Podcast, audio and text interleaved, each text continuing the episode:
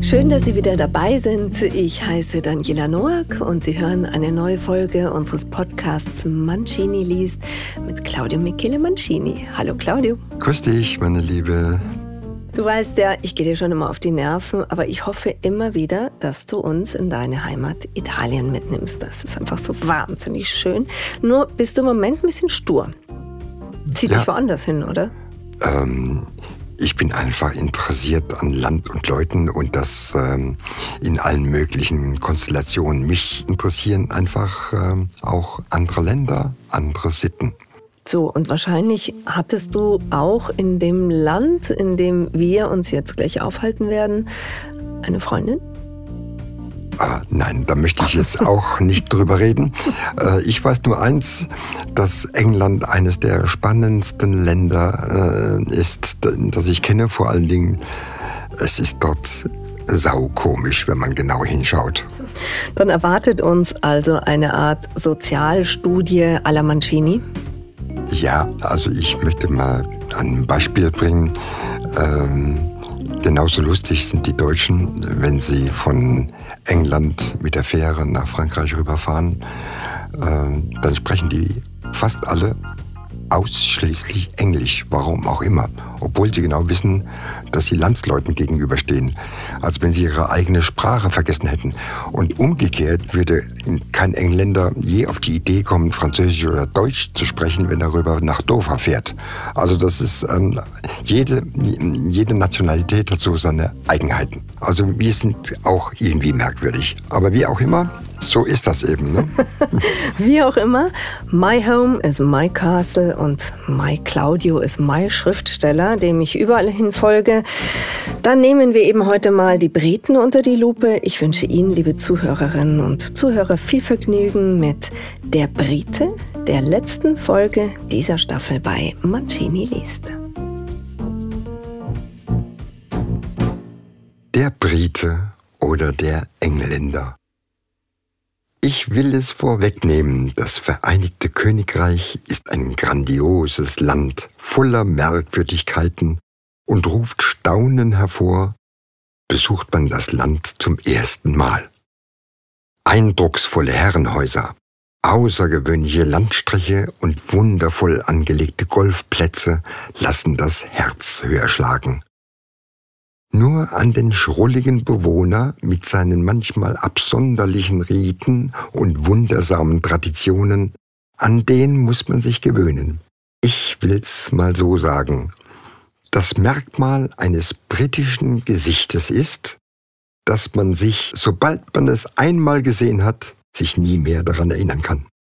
Der gewöhnliche Engländer hält sein Haus für eine Burg und seinen Lebensstil für exquisit was beim Touristen gelegentlich zu Irritationen führen kann. Vergeblich sucht der Durchreisende nach Rosamunde Pilchers Filmkulisse. Und wer jemals seinen Kaffee getrunken hat, weiß, weshalb der Brite ein so leidenschaftlicher Teetrinker ist.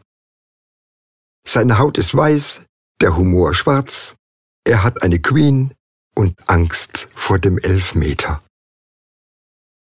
Die Briten sind anders, keine Frage. Man kann es kaum glauben. Forscher haben herausgefunden, dass viele Engländer germanische Wurzeln haben. Ich persönlich halte dieses Ergebnis für ein Gerücht. Denn kaum hat man die Fähre in Dover verlassen, fällt dem Fremden auf, dass ihm tausende Autos auf der falschen Seite entgegenkommen ein zweites Indiz, dass irgendetwas mit den Inselbewohnern nicht stimmen kann, stellt sich bei dem ersten persönlichen Kontakt mit Einheimischen ein. Je mehr man von ihnen trifft, desto heftiger drängt sich der Verdacht auf, der Brite an sich ist ein hässliches Volk. Und die einzige Fremdsprache, die er offenkundig beherrscht, ist Englisch. Zugegeben, das wiederum kann er recht flüssig. Man zahlt mit Pfund statt mit Euro und die Bewohner sind berühmt für ihre Exzentrik, ihren skurrilen Humor und die Erfindung einer völlig unverständlichen Sportart. Cricket. Die Regeln erschließen sich einem Europäer selbst dann nicht, wenn er einen vierwöchigen Crashkurs belegen würde. Dagegen sind die Eintrittskarten für Zuschauer, gemessen an der Spielzeit, relativ günstig. Denn ein solcher Wettbewerb kann leicht mehrere Tage dauern, ohne dass man jemals begreift, um was es eigentlich geht. Stunde um Stunde verharrt man am Spielfeldrand und wartet darauf, dass sich etwas tut. Der Brite, normalerweise selten Emotionen zeigend, lässt sich wegen der undramatischen Ereignisse auf dem Playground von wahren Begeisterungsstürmen hinwegreißen. Ähnlich aufregend geht es in nördlich gelegenen Landesteilen zu, in denen man auf Sportereignisse trifft, von denen ein Tourist niemals zuvor gehört hat. Baumstamm werfen oder tonnenschwere Felsen schleudern beispielsweise. Mancherorts gibt es auch Dudelsackwettbewerbe, die jedoch wegen des unverständlichen Regelwerks und dort vorherrschenden ungewöhnlichen Geräuschen selten von Touristen frequentiert werden. Gediegen und vornehm allerdings geht es auf Pferderennen zu, besonders in Ascot. Pferdesport und England gehören zusammen wie der Palace of Westminster und London. Hier zeigt der Brite, wie sehr er mit Galopprennen und dem Spektakel phänomenaler Damenhüte verwachsen ist. Die Exzentrik der Briten ist geradezu sprichwörtlich. Um diese Inselspezies und deren Schrollen zu begreifen, wirft man besser einen Blick in die Vergangenheit.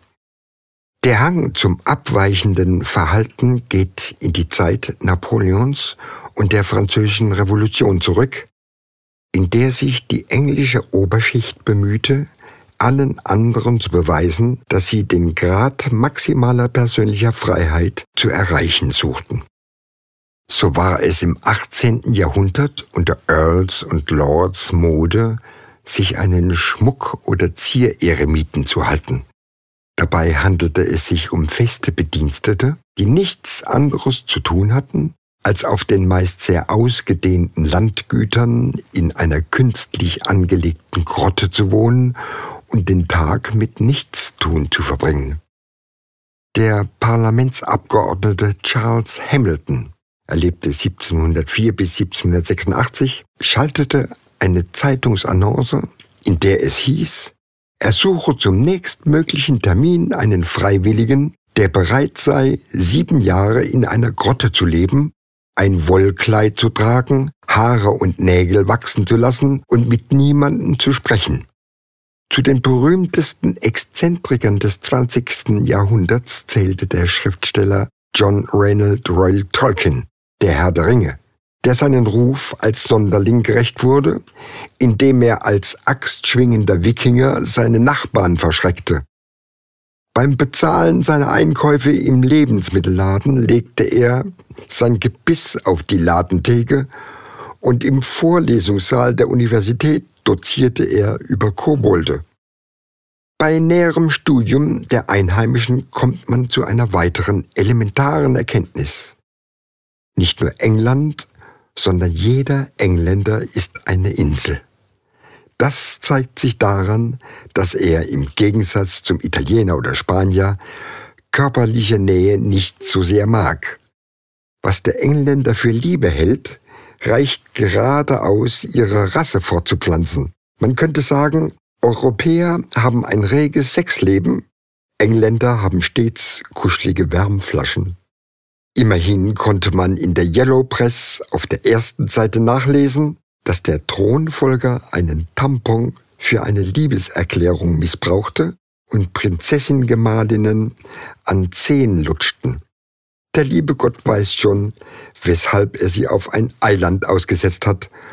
Umso weniger ist zu verstehen, weshalb man ausgerechnet vom Festland aus einen Tunnel zur Insel gegraben hat. Beschäftigt sich der Fremde näher mit den Sitten und Gebräuchen auf dem Eiland, kommt er aus dem Staunen nicht mehr heraus, besonders wenn er sich in Pubs oder in Raststätten ernähren will. Soweit es das Frühstück anbetrifft, ist die Welt für den Europäer noch einigermaßen in Ordnung. Denn Bangers and Mash sind ebenso Standard in britischen Pubs wie Würstchen mit Kartoffelbrei, etwas, was man schon einmal auf dem Festland gesehen hat. Ein Originalbrite dagegen ernährt sich überwiegend von Porridge, Fish and Chips und abgestandenem Bier. Auch Pickles oder Kartoffelchips werden gerne genommen.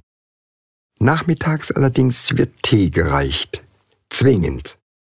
Und wer will, bekommt auch ein paar Sandwiches und Cookies. Überdies bietet die reichhaltige englische Küche Fremdartiges wie Haggis, Blood Pudding, Deep Fried Mars Bars und ähnlich Ungenießbares. Mittags gibt's gerne Rindfleisch und auch mal mit Minzsoße. Nun ja, kein Grund für Häme, denn immerhin sind gebackene Bohnen, Fußballhooligans und geduldiges Schlangestehen Dinge, die dem Besucher nicht ganz fremd sind. Fährt er in Urlaub, der Brite, hält er Jogginghosen und Fußballtrikots für ein modisches Statement. Die dazugehörigen Damen dagegen, ebenfalls blass wie italienische Mozzarellas, tragen vorzugsweise rosa Kleidung, was sich häufig farblich mit ihrem enormen Sonnenbrand harmonisch ergänzt. Doch kehren wir zurück auf die Insel. Verbrannte Haut ist dort kaum zu befürchten, eher Frostbeulen aufgrund von Nieselregen, Nebel oder kühler Witterung. Weshalb die Frauen trotzdem gerne viel zu wenig Kleidung tragen und viel zu viel Haut zeigen, ist noch nicht erforscht. Allerdings lässt sich der Brite von mehr oder weniger nackten Frauen nur wenig beeindrucken, es sei denn, es handelt sich um die eigene. Sex ist in Großbritannien eine relativ exotische Tätigkeit. Bei den Briten herrscht einer neuen Umfrage zufolge teilweise gravierendes Unwissen über Sex und seine Folgen. Elf Prozent der Briten glauben unter anderem, dass eine Frau nicht schwanger wird, solange der Geschlechtsakt im Stehen vollzogen wird. Das sieht man in südlichen Ländern natürlich völlig anders. Der Engländer neigt dazu, sich für die kleinstmögliche Unannehmlichkeit zu entschuldigen. Daher ist es ratsam, ein kurzes Sorry lieber zu häufig als zu wenig über die Lippen zu bringen. Doch an diese für Deutsche untypische Freundlichkeit gewöhnt man sich schnell, da sich alle anderen um ihn herum ebenfalls ständig entschuldigen. Dass man als Urlauber das Gefühl hat, in einer völlig anderen Welt zu sein, wird einem dann bewusst, wenn man sich mit den englischen Feinheiten beschäftigt. So misst man in Inches und Feet statt in Zentimeter oder Meter, in Stones oder Ounces statt in Kilo für das Gewicht einer Person, in Pints als Maß für Getränke und Gallons statt Liter sollte man Benzin benötigen. Der Brite sieht übrigens auch nicht ein, dass er etwas tun soll, nur weil es die anderen auch tun. Deshalb misst er auch heute noch die Temperaturen in seinem Land in Fahrenheit und nicht in Celsius, obwohl man schon jahrelang Mitglied der Europäischen Union ist. Nun ja, nicht mehr lange, wie man hört. Ähnlich kompliziert wie manch britische Sportarten verhält es sich mit den Adelstiteln in Großbritannien. Selbst der Einheimische ist hier überfordert. Solange Sie niemanden danach fragen, gibt es auch keine Verwirrung. Deshalb ist es am besten, wenn man über das Wetter spricht und der Brite sich dafür entschuldigen kann. Ja, weißt du, lieber Claudio, da habt ihr Italiener es eben auch deutlich einfacher. Ihr Sonnenverwöhnten müsst ja auch nicht ständig übers Wetter sprechen, aber dafür über die Frauen, das Essen, die Mode und im Moment haben die Briten neben dem Wetter ja auch noch ein anderes Thema, nicht wahr? Ja, liebe Daniela, das Wichtigste hast du natürlich jetzt vergessen, wenn du schon Italien erwähnst, die Liebe. Na, klar. Die gehört natürlich dazu. Und das ist bei Engländern ein sehr schwieriges Kapitel. Aber nun haben Sie das Thema Brexit. Ja, stell dir vor, allein ähm, die Tatsache, dass Boris Johnson ja schon ein schwieriger Mensch ist, aber das zum Beispiel in Verbindung zu bringen mit Musik, Cantare und äh, Amore, das äh, geht nicht. Geht gar nicht. Geht nein, überhaupt nein, nicht. Nein, nein. Sag mal, findest du nicht auch, dass der so ein bisschen wie ein kurioser Trump-Klon wirkt? Ja, also auf mich wirkt er eher wie Pumuckel in Blond. Ja. Aber wie auch immer, äh, insgesamt sind die Riten äh, in England schon erwähnenswert und die nehme ich natürlich auch aufs Korn. Und du hast eine große Portion britischen Humor, das muss ich dir sagen. Danke, danke. So, es hat mich sehr gefreut, Sie, liebe Zuhörerinnen und Zuhörer, bei der letzten Folge dieser Staffel dabei zu haben. Mein Name ist Daniela Noack und Sie hören den Podcast mit Claudio Michele Mancini. Mancini liest. Bis zum nächsten Mal.